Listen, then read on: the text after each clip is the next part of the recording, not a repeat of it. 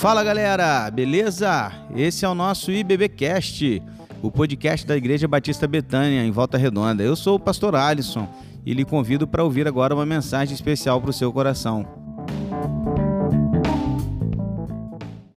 Quero convidar você para se atentar aí nos próximos minutos. Se você puder aí, desligue seu celular, coloque aí no máximo no silencioso para que ele não toque aí na hora do, dos nossos estudos. Se prepare aí para ouvir aquilo que Deus tem a falar ao seu coração. E abra sua Bíblia, lá em 1 Reis, capítulo 14.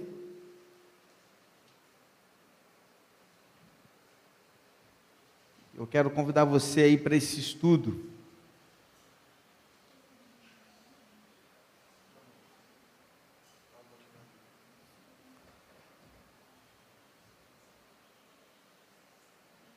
Vamos lá. Achou aí? 1 Reis 14, amém? Está comigo? Vamos orar mais uma vez. Feche seus olhos. Pai, nesta hora nós nos voltamos a Ti em oração e pedimos ao Senhor que fale conosco através do estudo da tua palavra, nesse estudo sequencial que temos feito há tanto tempo. E como é bom, Deus, poder estudar as Escrituras de uma forma assim tão especial. Fale conosco através de todo aprendizado e ensino dessa noite, para que saiamos daqui com um aprendizado ainda maior, crescidos e também podendo dedicar na prática da nossa vida aquilo que aprendermos nessa noite. Assim nós oramos em nome de Jesus. Amém, Senhor. Cegueira espiritual. Quantas vezes há pessoas que estão enxergando tão bem fisicamente, mas espiritualmente estão cegos? E outros que às vezes não estão enxergando nem tão bem assim, mas que têm uma vista sobre aquilo que Deus tem feito, sobre o reino de Deus e a partir da fé de uma forma sobrenatural. Hoje eu quero te mostrar um contraste um contraste entre um rei que via muito bem, mas era cego espiritualmente, e um profeta que já estava idoso e não via e não enxergava nada, mas era alguém que enxergava além do que os olhos podem ver, porque enxergava pela fé. Por isso, hoje eu quero convidar você para esse estudo nesse capítulo 14, que vai nos continuar falando sobre o rei Jeroboão. Então, deixa eu só recapitular de novo isso aqui para que a gente possa entender bem essa sistemática para você que está chegando hoje ou para que você que chegou há pouco tempo nos nossos estudos ainda está meio perdido. Então vamos lá. Nós estamos traçando um contexto histórico de reinado que começou com Saul, Davi e Salomão, ok? Estes três reis reinaram sobre um reino unido. Então imagine aqui um povo unido, reino Israel unido. Depois de Salomão, seu filho Roboão, de forma muito imatura, tem, e sem ter a sabedoria necessária, ele perdeu o reino, né? Ah, na verdade, até porque Deus estava punindo Salomão por isso também, e o reino se divide. Então, agora, a partir desse momento histórico, nós temos reino do sul e reino do norte, beleza? Então, reino do sul e reino do norte, cada um vai ter o seu rei e cada um vai ter a sua história. Reino do sul. Vamos lá, recomeçando. Então, reino do sul a gente tem Judá e reino do norte a gente tem Israel. Beleza? Então, esses dois reinos, eles vão caminhar por um longo período juntos por isso que a partir do capítulo 12 de 1 Reis adiante, você sempre vai encontrar assim: o rei de Judá era fulano de tal, e o reino de Israel era o fulano, o cicrano. Por quê? Porque eram sempre dois reis, um reinando no sul e um no norte. E nós estamos, nesse momento, falando de Jeroboão, o rei primeiro do norte. Então, o primeiro rei do norte foi Jeroboão. E nós começamos a falar sobre ele na semana passada Inclusive aquela história, lembra? Dos profetas, do profeta lá que foi, é, é, é, que o leão pegou, depois ficou do lado do jumentinho, e nem. Lembra disso, dessa história? Então, Jeroboão estava sendo alertado, advertido sobre a sua vida. E Deus estava ali o alertando, ó, acorda, olha, muda, muda e nada aconteceu. E no capítulo 14, a gente continua então nessas advertências de Deus, mas agora de uma forma muito mais direta e, e, prática daquele julgamento de Deus que viria sobre a família de Jeroboão. Então, depois do episódio dos profetas da semana passada, hoje nós veremos como Deus irá aplicar o juízo dele sobre a família e sobre a vida de Jeroboão, no capítulo 14, que nós vamos começar lendo a partir de agora. Os três primeiros versículos dizem assim: Naquele tempo, Abias, filho de Jeroboão, adoeceu então Jeroboão disse à sua mulher: Levante-se, ponha um disfarce para que não saibam que você é a mulher de Jeroboão e vá até Siló. Eis que lá está o profeta Aías, que disse a meu respeito que eu seria rei sobre este povo. Leve com você dez pães, alguns bolos e um pote de mel, e vá falar com ele, e ele lhe dirá o que vai acontecer com este menino. Jeroboão tinha um filho, primogênito, herdeiro do trono, chamado Abias. Abias já era um jovem, não uma menina, uma criança, mas um jovem, já não sabemos exatamente a sua idade, mas pela questão histórica nós, sabemos que ele já estava na sua adolescência para a juventude. Era um, um, um rapaz que estava doente, enfermo, não sabemos exatamente qual era a sua doença, mas sabemos que Jeroboão se preocupou com ele. E ao se preocupar com o seu filho, ele pede à sua esposa que se disfarce e vá até o profeta Aías perguntar-lhe a respeito do que iria acontecer com o seu filho. É muito interessante que há algumas, é, algumas questões aqui que precisam ser detalhadas a respeito dessa atitude de Jeroboão. Primeiro, vamos lá. Aías é aquele mesmo profeta que, ainda com Salomão vivo, foi a Jeroboão e disse a ele que Deus faria dele o rei do norte. Você lembra disso? Você lembra? Então, esse é o mesmo profeta, tá? Então, Jeroboão pede à sua esposa que vá a este profeta, que morava no reino do norte. Ele não é do reino do sul. Siló é uma cidade do norte. Mas ele pede uma coisa interessante para a esposa dele, para que ela vá disfarçada. Que ela é, é, mude o seu semblante, mude né, as roupas e não vá como uma rainha, mas que ela fosse como uma mulher comum, que as pessoas não a reconhecessem nem o, rei, nem o profeta. Por que, que Jeroboão faz isso? Porque o profeta já estava velhinho e não enxergava tão bem assim mais. Logo, na cabeça de Jeroboão, ele não reconheceria a sua esposa. Por que, que Jeroboão não queria ir a Aías dessa maneira?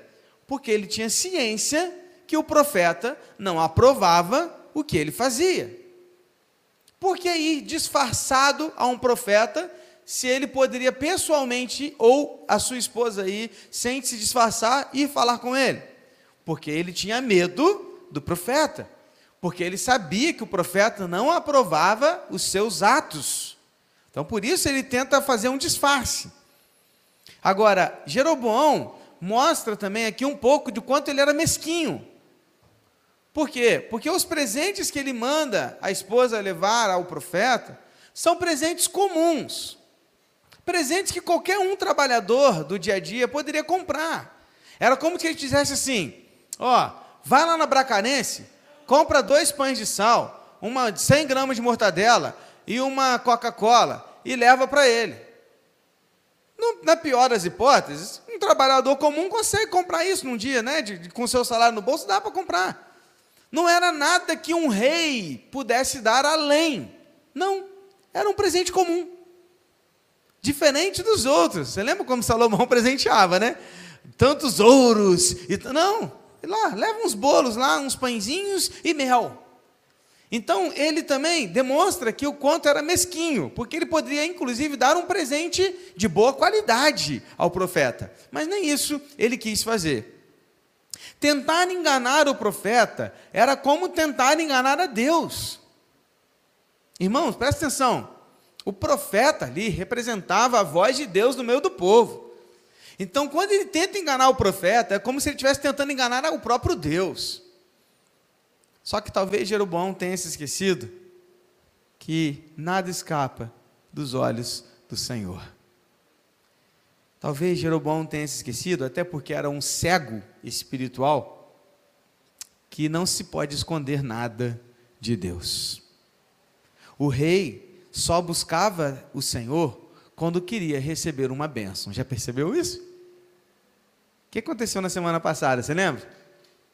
Estendeu a mão no altar lá, aí a mão dele ficou o quê? Atrofiada, não dobrava mais, travou tudo. Aí o que, que ele disse? Ora ao seu Deus, peça a Ele para me dar cura. Passou aquilo, ele lembrou de Deus? Que nada, esquece. Agora, por que, que ele procura o profeta? Porque o filho dele está doente. Ele não vai ao profeta assim, profeta, me ajude, eu quero me arrepender dos meus pecados.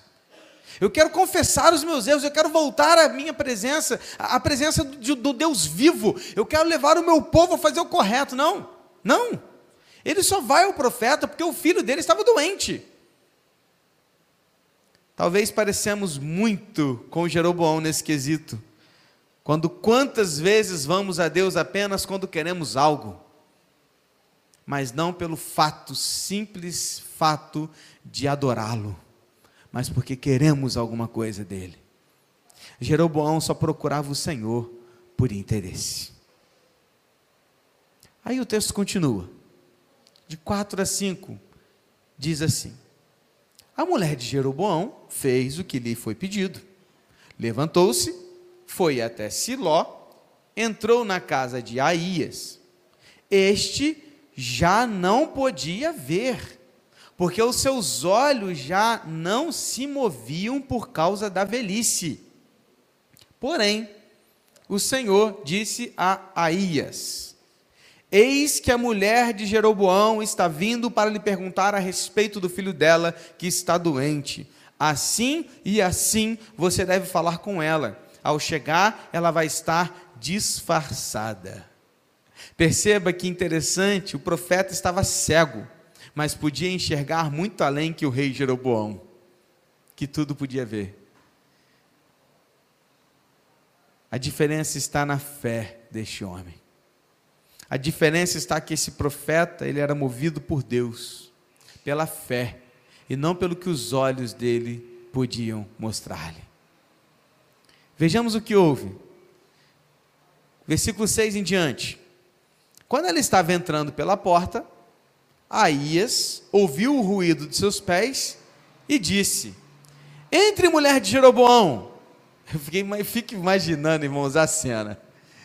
Fica a mulher toda assim, né, tentando chegar, e de repente ele: oh, entra aí, irmã, mulher de Jeroboão. Oh, como assim? Né? Já sabe que sou eu, né? Já, já largou logo, já sabe quem é. E aí ele fala: Por que você veio disfarçada? Ou, ou tipo assim, o que você está querendo esconder? Nada se esconde de Deus. Para que você veio disfarçada? Ele continua: Estou encarregado de lhe dar más notícias, direto e na lata. Versículo 7. Vai e diga a Jeroboão: Assim diz o Senhor Deus de Israel: Eu tirei você do meio do povo e fiz com que você se tornasse chefe sobre o meu povo de Israel. Tirei o reino da casa de Davi e o entreguei a você. Mas você não foi como meu servo Davi, que guardou os meus mandamentos e me seguiu de todo o coração, fazendo somente o que é reto aos meus olhos. Pelo contrário, você fez o mal, pior do que todos os reis que vieram antes de você. Fez outros deuses e imagens de fundição para provocar minha ira e me virou as costas. Versículo 10. Portanto, Eis que trarei o mal sobre a casa de Jeroboão, e eliminarei de Jeroboão todo e qualquer indivíduo do sexo masculino, tanto o escravo como o livre, e lançarei fora os descendentes da casa de Jeroboão, como se lança fora o esterco, até que de todo ela se acabe se alguém da casa de Jeroboão morrer na cidade, os cães o comerão, e se alguém morrer no campo, as aves do céu o comerão, porque o Senhor o disse.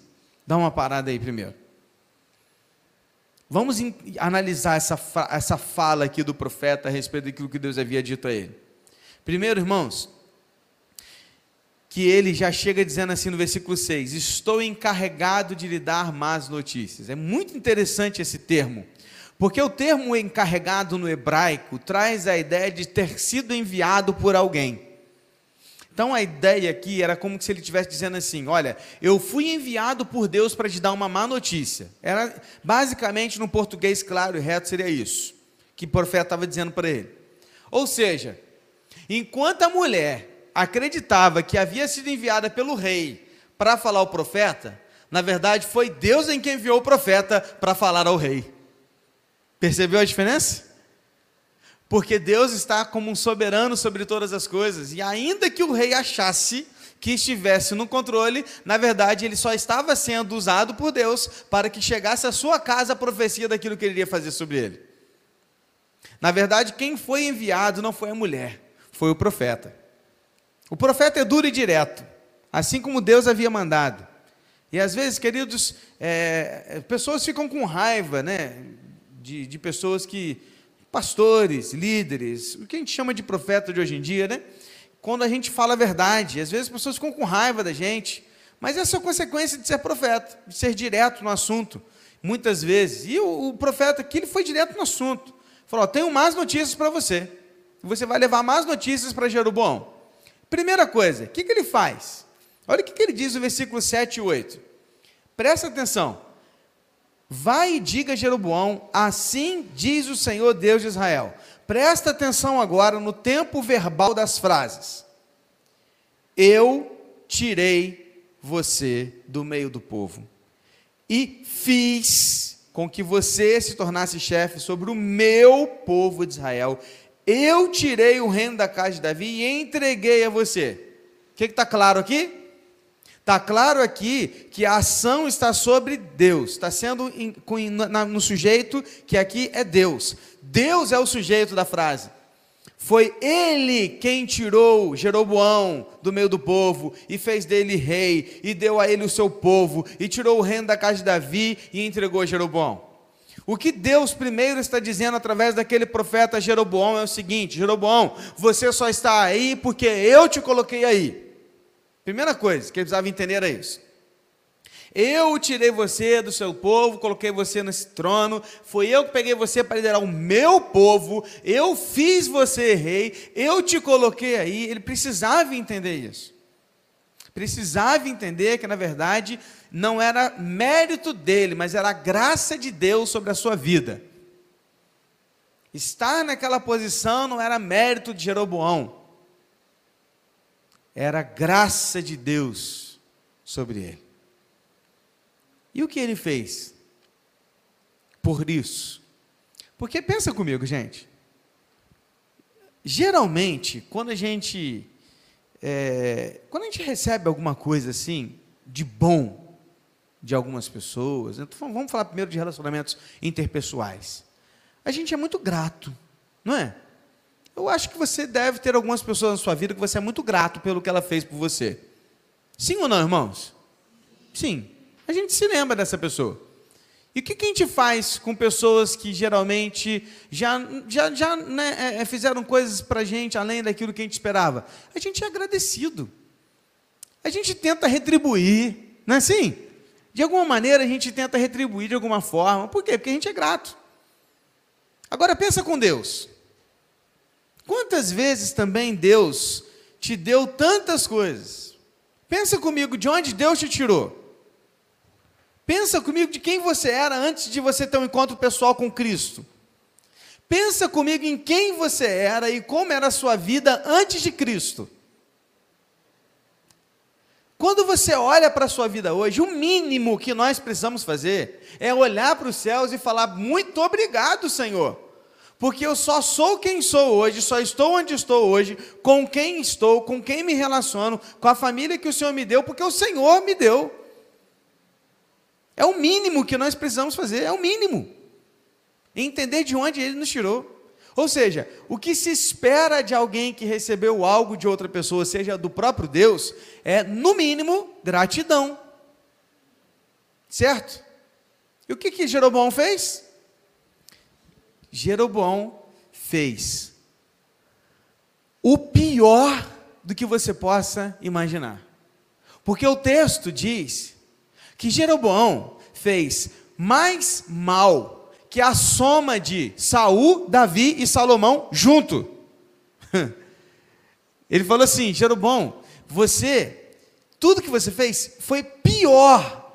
Se você somar o que Saul fez, e olha que Saul fez coisa ruim, hein? Salomão e Davi, os três juntos, não dá o resultado do tudo errado que você fez até agora. Não dá. Então o que ele está dizendo aqui é isso. Você fez tudo errado. Temos um ilustre convidado nessa noite, um gatinho que transita entre vocês. Por favor, não se assuste se ele passar pelas suas pernas. Aí, ó. Alguém vai levar um gato embora hoje, né, Cleide? Ih, ó, já ficou de olho, Cláudio. e está vindo para cá, ó. Então vamos lá, volta para cá. Então, o que, o, o que na verdade ele fez foi completamente contrário ao que se esperava. Ele deixou o Deus verdadeiro de lado, ele confeccionou falsos deuses, ele fez com que as dez tribos adorassem os falsos deuses, ele organizou uma religião falsa, ele provocou a ira de Deus e recusou ouvir os profetas que Deus mandava a ele. Está entendendo? Ele virou as costas para Deus. O texto diz literalmente virou as costas. Esse termo no hebraico traz uma ideia extrema de desdém. É literalmente alguém não sei se você já passou por isso na vida ou se você conhece alguma experiência desse tipo, mas pense em alguém para quem você deu tudo e essa pessoa simplesmente chutou o balde da barraca, virou as costas para você e foi embora, te deixando sem nada. Foi isso que ele tentou fazer com Deus. Ele virou literalmente as costas para Deus. O profeta, agora, vai definir o juízo de Deus sobre a casa de Jeroboão. O que, que vem então de punição a Jeroboão? Primeiro, nenhum descendente homem iria sobreviver. Gente, isso aqui significa acabar literalmente com a, o nome daquela família. Que preste atenção. O, a forma da descendência daquele tempo era através do homem da casa. Então, por isso, muitas vezes, você lembra da história de Ruth? Nós já passamos por Ruth. Eu sei que você lembra, não lembra? Claro que você lembra. Então, lembra quando Ruth volta com a sua sogra Noemi e elas não têm marido, elas não têm homem em casa, elas não têm nada. O que, elas precisavam? De um homem que pudesse dar continuidade ao nome da família. Então, a, essa questão aqui, ela vem muito séria, por quê? Porque Deus está dizendo o seguinte: acabou a sua geração, Jeroboão. Acabou. Seu nome vai acabar aqui agora. Daqui em diante não tem mais. Você não vai ter mais filhos homens e os seus homens e todos os filhos homens netos vão morrer. Não só filhos, mas até o escravo da sua casa, eles homens vão morrer, todos. Então ele acaba, ele dá um corte assim, ó. Cortou qualquer tipo de gerações posteriores de Jeroboão. Pior, ele diz que os seus descendentes não seriam sepultados. Querido, presta atenção. Para um israelita, não ter um sepultamento digno era uma vergonha, uma desonra.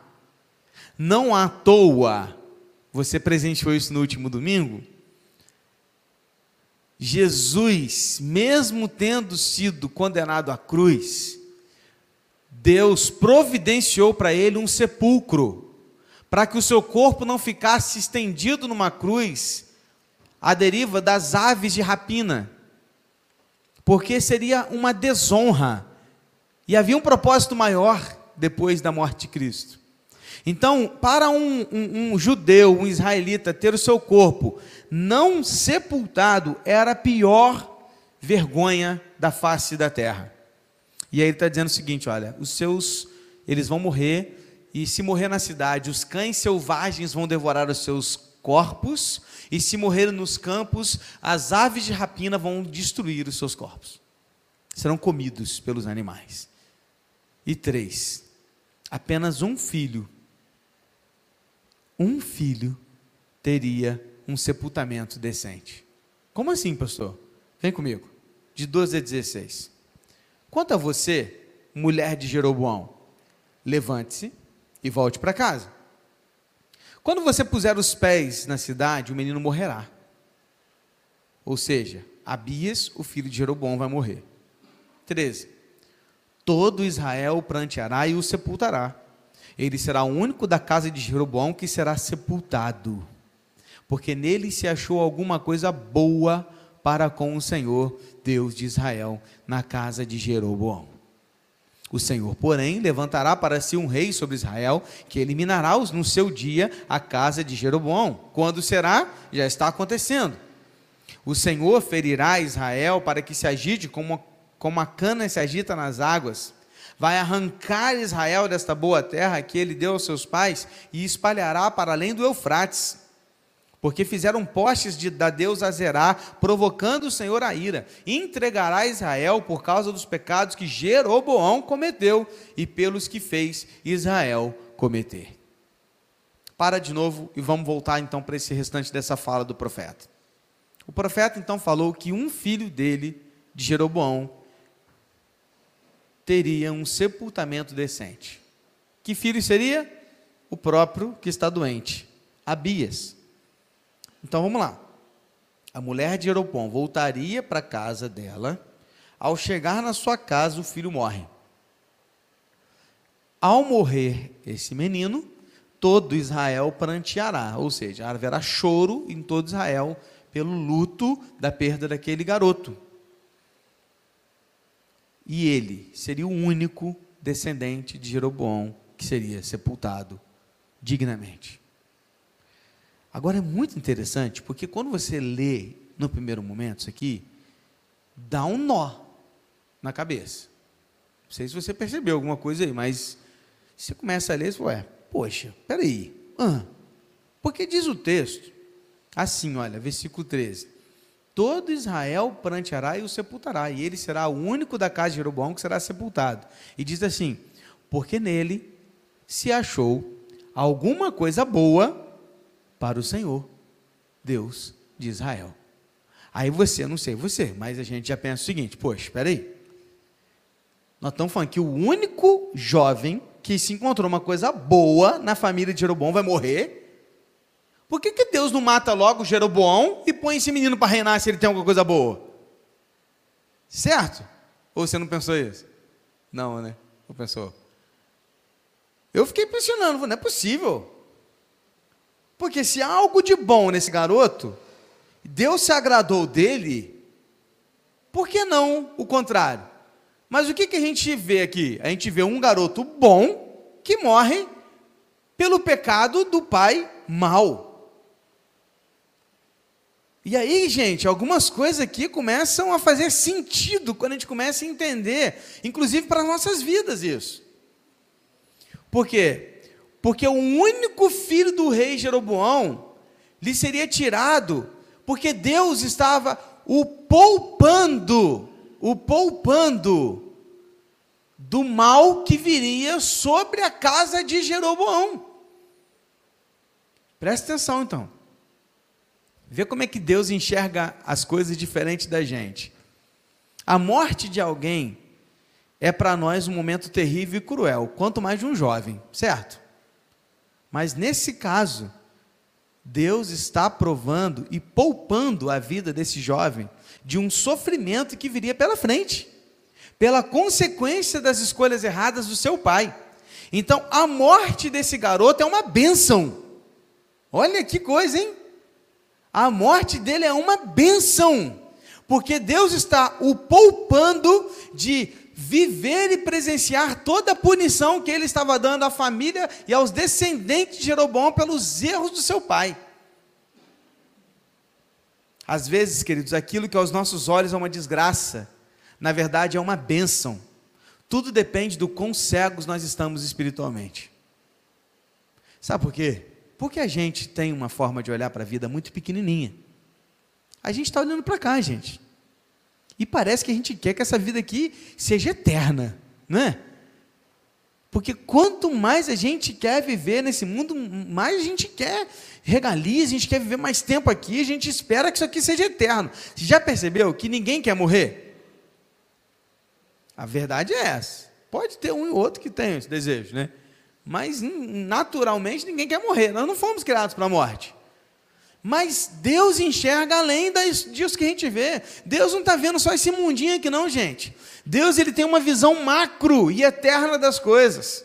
Então, quando ele tira esse jovem deste mundo cruel, ele não está punindo esse jovem, não, ele está dando uma bênção na vida dele.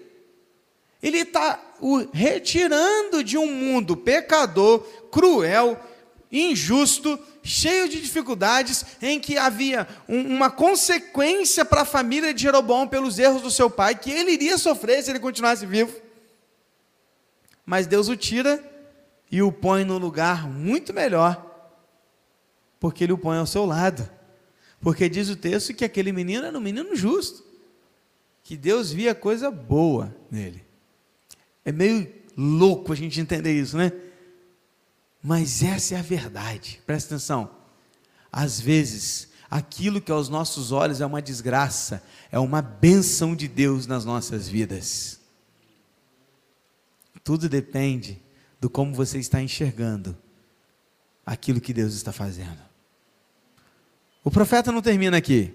Versículo 14 ele vai dizer: que o Senhor, porém, levantará para si um rei sobre Israel, que eliminará no seu dia a casa de Jeroboão. Ou seja, agora ele está profetizando sobre Jeroboão. Jeroboão, sua hora vai chegar, você vai ser cortado, você não vai continuar mais como rei. Tá? Então esse dia vai chegar. Então o que, que Aías está profetizando? Está profetizando o descendente de Jeroboão, que vai reinar por dois anos e depois vai ser assassinado. Então é o checkmate. Daqui a pouco você vai ver a dança das cadeiras dos reis. Então, ó, Jeroboão o primeiro rei. Ele vai ser retirado do trono e vai entrar o filho dele, Nadab. Nadab vai ficar dois anos e vai vir Baasa, que vai matá-lo para tomar o trono. Mas isso é papo para outros dias, só para você entender a história. Ou seja, a profecia já estava vindo sobre a vida de Jeroboão é o seguinte: você vai ser tirado do trono. Isso dia vai chegar. Mas não vai parar por aí, não. Olha o versículo 15. O Senhor ferirá Israel para que se agite como a cana se agita nas águas. Vai arrancar Israel desta boa terra que ele deu aos seus pais, e o espalhará para além do Eufrates, porque fizeram postes da deusa Azerá, provocando o Senhor a ira. O que, que o profeta está vislumbrando aqui? 722 a.C. Ele está olhando lá na frente. Para você que entende um pouquinho da história de Israel, você sabe que essa é uma data importante. 722 a.C. é uma data, é, é um marco do final de Israel, Reino do Norte, onde eles são levados pela Assíria e espalhados pelo mundo. E aí acaba Reino do Norte. Não existe mais Israel a partir de 722 a.C. Por isso que quando Jesus vem ao mundo, há uma rixa entre judeus e samaritanos. Porque os samaritanos, eles são descendentes desse reino do norte, misturado com esse monte de povo que veio depois. E aí há essa briga, porque o judeu continuou aqui, mas os, o norte não, Israel não, acabou. Então se misturou tudo. Então o que, que o profeta está dizendo aqui? Israel, reino do norte, vocês vão sofrer também. Vocês serão tirados dessa terra, espalhados para além do rio Eufrates, porque vocês não apenas aceitaram esse rei e tudo que ele oferecia para vocês, como vocês também fizeram deuses, é, postes para Deus Azerá, adorando outros deuses além do Deus vivo. Por isso a consequência vai vir sobre vocês também. Porque vocês poderiam ter se levantado contra o rei Jeroboão e dito: não, nós queremos adorar o Deus vivo. Mas vocês não fizeram isso. Vocês quiseram adorar a deusa Azerá. Por isso, vocês também vão sofrer. Por causa dos pecados de Jeroboão e por causa dos pecados que Israel cometeu por causa de Jeroboão. Aí, olha que interessante. A partir de agora, a partir de agora, todo o padrão de rei bom é Davi. E sempre a gente já estava usando isso, né? Sempre que Deus vai comparar algum rei bom, ele usa quem? Davi. O que, que ele falou com Jeroboão? Você não foi como meu filho Davi. Então, padrão para rei bom, Davi. E adivinha quem que vai ser o padrão para rei ruim? Jeroboão. A partir de agora, Jeroboão virou o padrão do rei mau. Então, daqui para frente, de vez em quando você vai ler assim, ele foi pior que Jeroboão, porque era o padrão. O padrão de um rei mau agora é Jeroboão. Surge uma pergunta que nos faz refletir. Qual é o nosso padrão? Estamos mais para Davi ou mais para Jeroboão? Pergunto. Buscamos o Senhor pelo que Ele pode nos dar? Ou o buscamos por quem Ele é e pelo prazer de adorá-lo? Estamos atentos à voz de Deus? Ou temos virado as costas para o Senhor quando Ele tem nos exortado à luz da palavra? Quando as pessoas olham para nós, elas querem nos imitar ou não? E ao nos imitar, elas estão se aproximando de Deus ou se afastando de Deus? Que padrão é o nosso? Mesmo enxergando, estamos cegos? Ou estamos conseguindo ver pela fé? Qual é o seu padrão? Qual é o nosso padrão? Davi ou Jeroboão? A quem mais você se parece? O texto continua. 17 a 20, o texto vai dizer assim: Então a mulher de Jeroboão se levantou, foi e chegou a Tirza, que era a cidade lá onde eles estavam morando no seu palácio. Quando ela chegou na soleira da porta, o menino morreu Sepultaram-no e todo Israel o pranteou, segundo a palavra do Senhor, anunciada por meio do profeta Aías, seu servo. Quanto aos demais atos de Jeroboão, como guerreou e como reinou, está tudo escrito no livro da história dos reis de Israel. Foi de 22 anos o tempo que Jeroboão reinou, ele morreu, e Nadab, seu filho, reinou em seu lugar. Ou seja, como havia sido dito e profetizado, quando a mulher chega na sua casa, o filho morre. Quando ele morre, todo Israel chora, né, estão em luto, e Jeroboão continua a fazer tudo errado. Qual o resultado na vida de Jeroboão? A mão do rei curada, mas um altar destruído. E agora, um filho morto. Em breve, seu exército será derrotado e ele perderá o trono de Israel. Quantas vezes Deus precisaria advertir Jeroboão para que ele se arrependesse? Talvez nem milhares de vezes seria necessário ou possível, porque Jeroboão era cego espiritualmente e surdo para a palavra de Deus. Sabe, queridos, às vezes Deus tem nos advertido tanto. Às vezes Deus tem falado tanto conosco. Às vezes Deus tem, por várias pregações, leitura bíblica, um estudo bíblico, uma IBD, um pequeno grupo, um, um, uma oração, um livro, e aí Deus vem e fala: para, larga, faz, não faz. Deus repete: e repete e repete. A pergunta que se faz é: estamos ouvindo ou estamos virando as costas? Porque é de duas uma: ou a gente não está ouvindo, ou ao ouvir, viramos as costas. A pergunta que se faz é: quantas mais advertências Deus precisará fazer para que a gente se arrependa e mude as nossas práticas? Irmãos, ninguém era capaz de pecar como Jeroboão naquele tempo. Foram 22 anos de reinado sobre Israel. Em 22 anos de reinado, Jeroboão levou a sua família e a sua nação à ruína. Jeroboão morreu e foi sucedido pelo seu filho, que seria também assassinado. Um dia, não haveria mais descendentes masculinos de Jeroboão, porque era profecia. E um dia, também não haveria mais dez tribos de Israel, porque também era uma profecia. E eu te pergunto: Jeroboão foi um rei de sucesso? Vamos analisar a partir de uma ótica mundana e humana. 22 anos reinando, oh, podemos dizer que foi um rei de sucesso. Ninguém fica 22 anos num trono à toa. Foram 22 anos, certo? Mas seria esse o sucesso?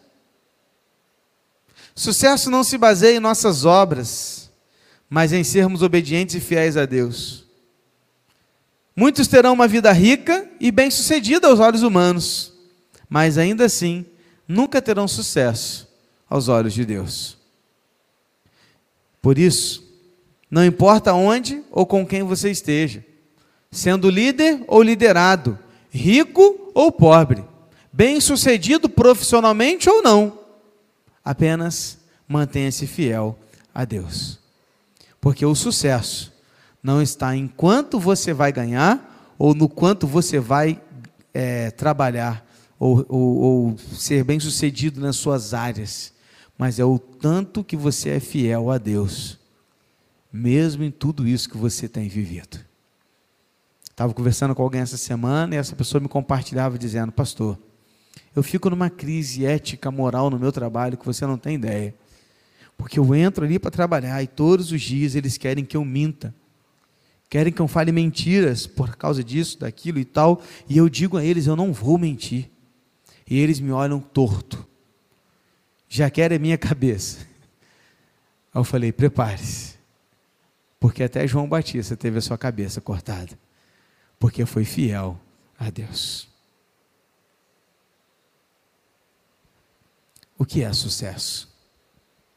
Sucesso é a fidelidade única, exclusiva e restrita ao nosso Deus. Amém?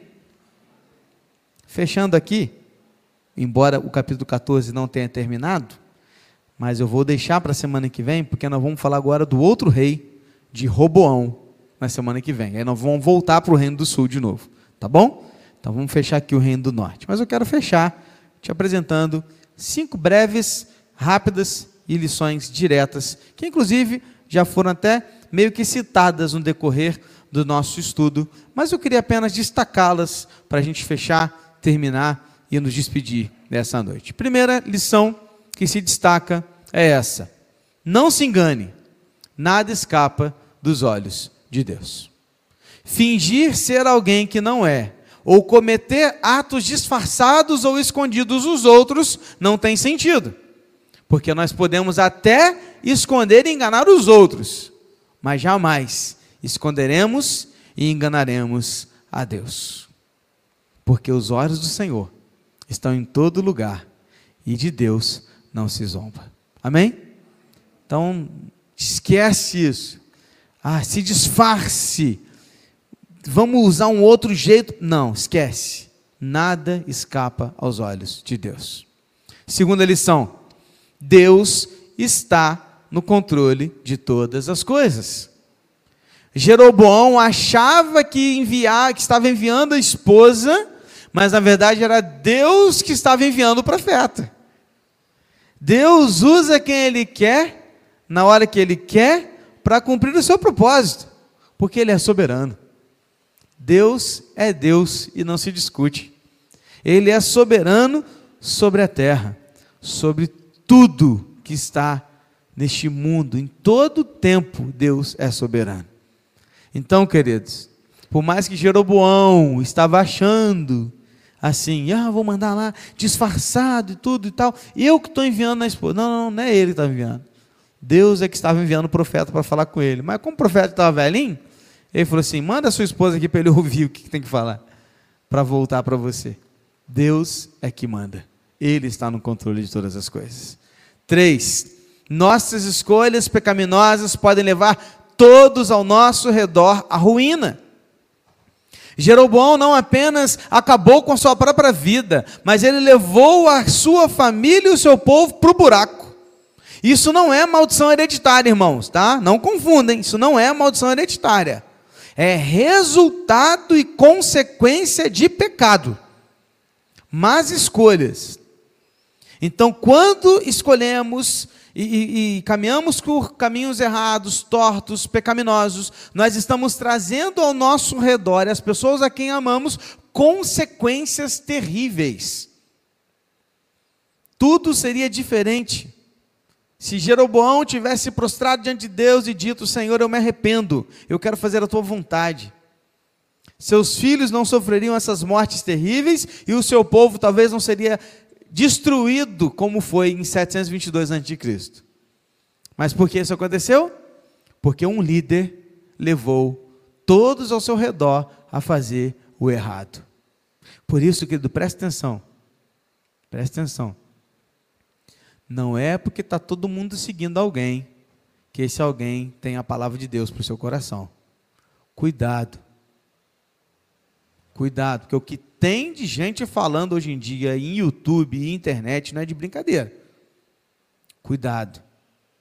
Não é porque tem um milhão de seguidores que essa pessoa tem uma palavra de Deus para o seu coração. Atente-se para aquele que caminha do teu lado, com você, com quem você pode ver a vida e dizer, cara, eu sei, eu conheço, eu posso caminhar ao lado dessa pessoa. Isso me leva a pensar em nossas famílias. Quantas e quantas vezes posso presenciar e ver filhos sofrendo pelas consequências e más escolhas dos pais? Quantas vezes? Essa semana aí lidamos com três jovens diferentes, situações diferentes, casas diferentes, enfrentando situações problemáticas sérias, seríssimas. E eu posso te falar, Todos eles. Eu posso olhar para trás para a história de vida deles e falar para você que há ali escolhas gravíssimas de erros seríssimos daqueles que vieram antes deles. Isso é maldição hereditária? Não. Isso é consequência de escolhas erradas e pecados que na vida daqueles que estão ao nosso redor sofrem por aqueles que escolheram errado atrás. Não confunda as coisas. Porque maldição hereditária, a gente quer libertação, né? Todo mundo quer libertação, já percebeu? É mais fácil no sete semanas de libertação que num dia de arrependimento. Então, não é libertação, é arrependimento, confissão de pecado, mudança de prática de vida. É isso que Deus quer da gente. É disso que se espera no servo de Deus. Quatro, o que você e eu enxergamos como algo ruim pode ser uma bênção, e vice-versa. O que pode ser uma bênção aos seus olhos pode não ser exatamente aquilo que Deus quer para você. A morte do filho de Jeroboão parecia uma desgraça, mas foi uma bênção para ele. Deus o poupou de sofrer coisas terríveis. E os 22 anos de reinado de Jeroboão poderiam até ser entendidos como bênção, mas foi uma desgraça para o seu povo e para a sua família. Percebe? Então, nem sempre o que nós enxergamos como algo ruim é tão ruim assim. Às vezes é uma benção, às vezes é Deus fechando uma porta. E às vezes portas fechadas dói, né? Porque às vezes bate na nossa lata, né? Pá! E acerta, e machuca, né? A gente fica sofrendo, achando, puxa vida, eu gostava tanto daquela porta. E Deus fechou. E para você foi uma desgraça. Mas Deus falou assim, filho, é uma benção para você que eu estou fazendo. Calma. E às vezes algumas portas largas se abrem. E a gente fala, uh, benção. E Deus está falando assim, não, não, não, não, não. Não é não. Sai fora. E a gente está achando que é uma coisa boa e Deus está falando assim: não é a que eu abri para você. Pastor, como é que é difícil? Como discernir? Vem para a palavra, filho. Porque é aqui que Deus vai nos ajudar a discernir entre aquilo que vem de Deus e o que não vem de Deus. Como que a gente vai tendo mais condições de enxergar a palavra de Deus? Lendo a palavra de Deus. Cuidado o que pode ser uma benção ou não é, ou o que é coisa ruim pode ser uma benção para a sua vida. Para a gente fechar, quinta e última lição. Somos modelo para alguém. Que tipo de modelo você tem sido? Davi passou a ser o modelo de um bom rei. Jeroboão passou a ser o modelo de um mau rei. E você? Qual é o modelo que você tem sido para o próximo? Que tipo de modelo você é para os seus filhos? Que tipo de modelo você é para a sua casa? Que tipo de modelo você é para aqueles que o cercam? Que tipo de modelo você é para aqueles que trabalham com você? Que tipo de modelo? Está mais para Davi ou está mais para Jeroboão? Seja qual for os dois, eu te apresento um modelo ainda melhor. Seja imitador de Cristo. Porque este sim é o modelo perfeito de Deus para as nossas vidas. Amém? Que tipo de modelo nós somos? Feche seus olhos, vamos orar.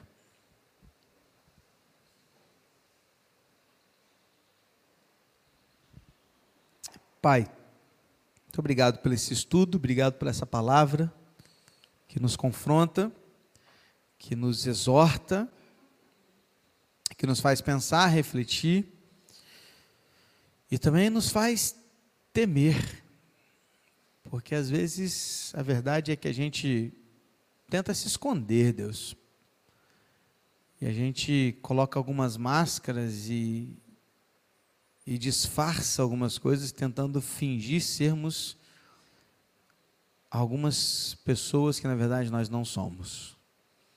Muitas vezes para agradar, não o Senhor, mas para agradar homens. Perdoa-nos, porque tantas vezes temos sido modelos negativos para as pessoas. Perdoa-nos, porque tantas vezes murmuramos e reclamamos tanto quando o Senhor nos tira algo, e que na verdade o tirar algo, quando vem do Senhor, é uma bênção. Só que a gente não sabe. Ajuda a gente, Deus, a discernir isso. Ajuda-nos a não sermos cegos espirituais, como era Jeroboão, mas que sejamos, que tenhamos olhos saudáveis na fé como tinha o profeta Aías, mesmo não enxergando um palmo diante da sua frente. Ajuda-nos, ajuda-nos. Precisamos de Ti, porque sabemos que a jornada é longa, difícil, árdua, e é um caminho estreito e apertado em que trilhamos. E muitas vezes nós queremos voltar atrás não nos deixe retroceder, mas nos ajude a avançar para a tua glória, em nome de Jesus. Amém, Senhor. Amém, querido. Que Deus abençoe as nossas vidas. Eu estou feliz porque são cinco para as nove. Eu acabei antes de nove horas hoje. Uhul! Mas também comecei às oito, né, cara? Então também não tinha jeito, né? Então, gente, que bom que você ficou aí, que bom que você está aí com a gente. Que Deus abençoe muito a sua vida e a gente possa voltar para casa aí desafiados a fazer ainda melhor e ainda mais correto aos olhos do nosso Deus, tá bom? Que Deus te abençoe. Você pode ficar em pé no seu lugar, querido? Vamos orar encerrando e pedindo também a benção do Senhor sobre as nossas vidas. Tem feriado aí chegando, né? Para quem vai curtir o feriado, para quem vai descansar para quem não vai trabalhar e para quem vai trabalhar no feriado também, né, Marcelo? Tem aqueles que vão trabalhar no feriado e que Deus abençoe aí a vida de todos, né? Seja descansando, seja trabalhando, seja em casa ou passeando, que seja uma bênção o seu restante de semana e que tudo seja para a honra e para a glória do nosso Deus, tá bom? Vamos orar, Pai. Muito obrigado, Deus, pelo culto que tivemos, obrigado pelos irmãos que aqui se encontram, muito obrigado pelas crianças que estão lá em cima ensaiando. Continue a abençoar as nossas vidas e nos dê, Deus, um restante de semana guardado por Ti. Guarda, ó Deus, aqueles que estiverem viajando, passeando, outros, ó Deus, que estiverem trabalhando, e aqueles ainda que ficarem apenas descansando nas suas casas, que o Senhor possa abençoar, guardar, proteger e fazer, ó Deus, que seja um restante de semana abençoado por Ti e que no domingo estejamos juntos, reunidos como igreja do Senhor, mais uma vez, para te servir, para te adorar, para prestar ao Senhor o nosso culto de gratidão e adoração. E que seja uma bênção também o próximo domingo e todos os outros quando estivermos reunidos com a tua igreja. E agora, que o amor de Deus, o Pai, e a graça salvadora do nosso Senhor e Salvador Jesus Cristo, a comunhão e a consolação do Santo Espírito de Deus, esteja com todo o povo de Deus espalhado na face da terra, mas em muito particular com o teu povo aqui neste lugar, agora e para todo o sempre. Amém, Senhor. Que Deus assim nos abençoe. Estamos encerrando o culto dessa noite. Você pode se assentar com uma oração silenciosa. Nós encerramos o nosso culto.